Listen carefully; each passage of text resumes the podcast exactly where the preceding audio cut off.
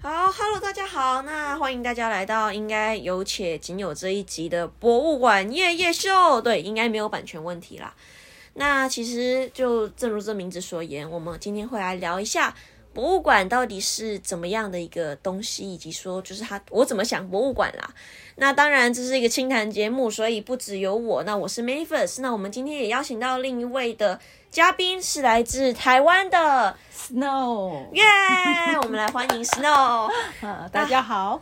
好，那首先如果说博从博物馆开始的话，说博物馆，其实我自己本人是当然是非常喜欢博物馆，所以才会想要去做一这样的清谈节目。但你如果让我很认真的说博物馆的力量到底是什么，其实我也没有办法说的太清楚。那你觉得 Snow 对你来说博物馆的力量？会有一个很特殊的定义吗？或者你会怎么想这件事？我没有很特别的想法，只是在澳门我看到的博物馆都比较偏于比较枯燥，然后一直都是那种常设展。你看了一次，你每年都还是还是那些，你就觉得有点闷哦。对啊，我比较想要看一些比较多元化一点，比较常有变化，比较跟我们，呃，它可能广告上面。会让我们就觉得就会就会想去看的，而不是每次都好像五千年的文化一样磅礴大气，就只是感觉得到这个没有别的了，我就觉得有点闷哦。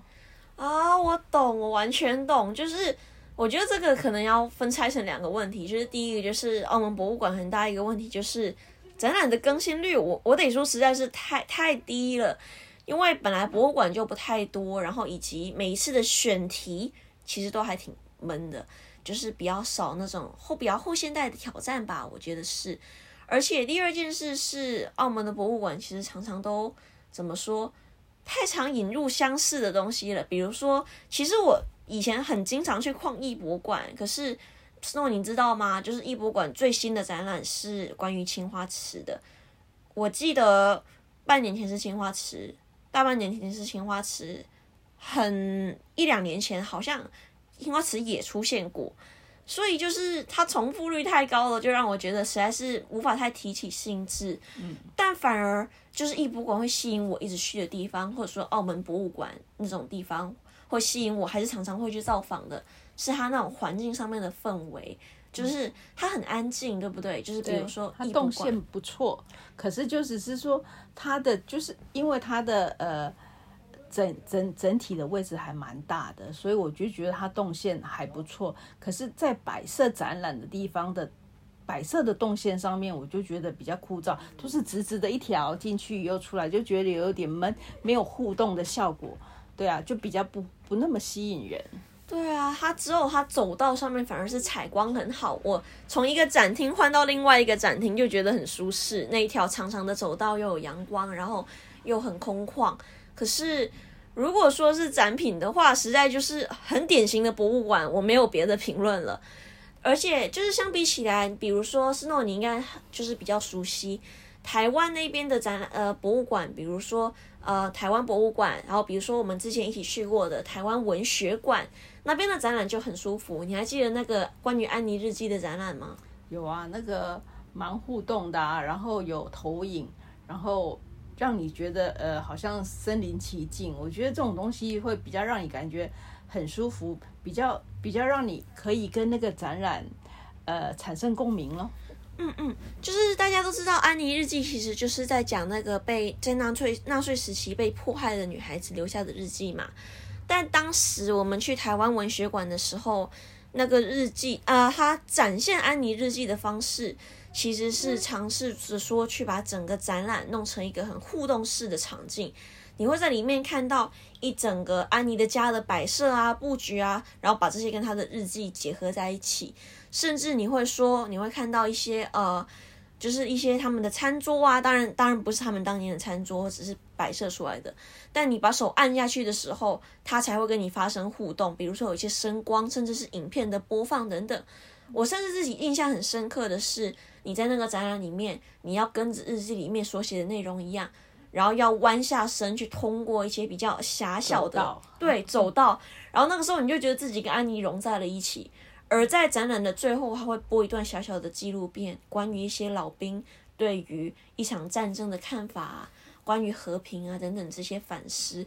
我自己觉得这一种很互动性的东西，就是很它的表现的形式，能够让你更加身临其境，以至于是身就是有那种呃共鸣的感受，就是跟你所讲的一样。还是你要让自己的感情融进去，就是让它贴近你自己本身，嗯才会让你觉得这个展览是更好看，或者说是这个博物馆是值得去的。对啊，对啊，我希望澳门可以多一点这种互动式的。博物馆，不过其实就是在表现形式以外，我觉得在表现形式之外，我觉得本质上来说，也许台湾的朋友们对这种表现形式也见怪不怪了。如果只留于表现形式上的话，但反而内容上，我觉得博物馆也有很多可以拓展的空间。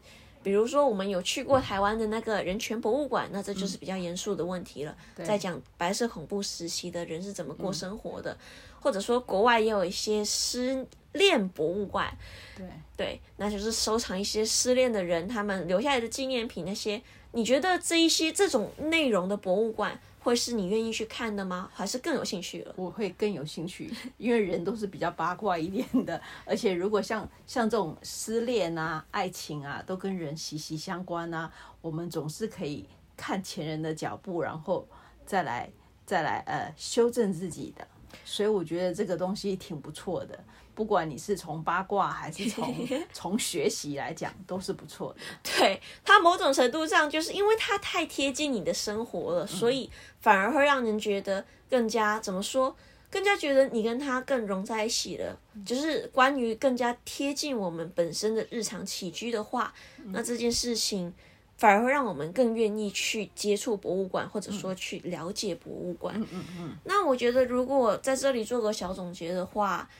嗯，不知道思诺你有没有听过？其实国际上有个组织叫做国际博物馆协会，听过。嗯，对啊，他们好像在就是大概呃一百年前左右就成立了。不过那个时候他们对博物馆最开始的定义只是陈列馆这样子而已。但当然到了当代，甚至是到了我们说二零一九年的时候，他们对博物馆的定义做了一个很。翻天覆地的变化，还有就是他们会在里面再去加一些价值，比如说我们要民主啊，一个多元价值取向的地方，我们才能叫博物馆。那我自己对这一种能不能对一个场地硬加价值进去的态度，其实是嗯有怀疑在里面的。不过它也的确反映出来一件事情，就是。博物馆是一个反映了观点的地方，也是反映了一些，就是就像我们刚刚所说，我们自己本身的想法、自己的观点，需要透过博物馆被体现，那这才是博物馆本身的价值所在。嗯嗯。不过，我们如果说起这件事的话，我最喜欢的还是这个协会他自己官方本身有公布文件，因为他有向各个委员的地区去嗯询问他们的意见。我觉得台湾在这部分给的意见就很像我们刚刚所说的一切，就是台湾给的意见就是认为说，博物馆的定义应该是一种学习中心，而里面的典藏和物件都应该跟生活息息相关，才能叫做博物馆。嗯，那这就跟我们刚刚所说的一样。我也希望我们以后可以迎来更多的一些博物馆的资源。对啊，我也很想要更多更新的博物馆。这个也许也就是我们想要所说的博物馆的力量吧。我们期待的新的博物馆，其实就是一种更加不是叫突破传统，而是更加贴近生活、贴近我们本身的一些东西。就是这包括了展览内容，包括了展览形式，甚至包括了展览本身的意念是什么。嗯，就像我刚刚所说，其实艺博馆它本身的采光让我觉得很舒适。嗯。也许我觉得，如果真的要聊博物馆的力量的话，就是这样的一种感受和这样的一种氛围。嗯，如果有一天博物馆的存在或者这种概念能够让我们本身体会到，其实所有东西，只要你有所感受、有所学习，它就能够被称为是一种博物馆，或者说本能够被称为是一种能够被学习、能够被仿造和被尊重的东西的时候，嗯，让我们的经历都能被尊重。那我觉得这就是博物馆的力量所在。嗯嗯嗯，希望了。好，那我们的今天节目时间也差不多，那就到这里啦，再见各位，拜拜，拜拜。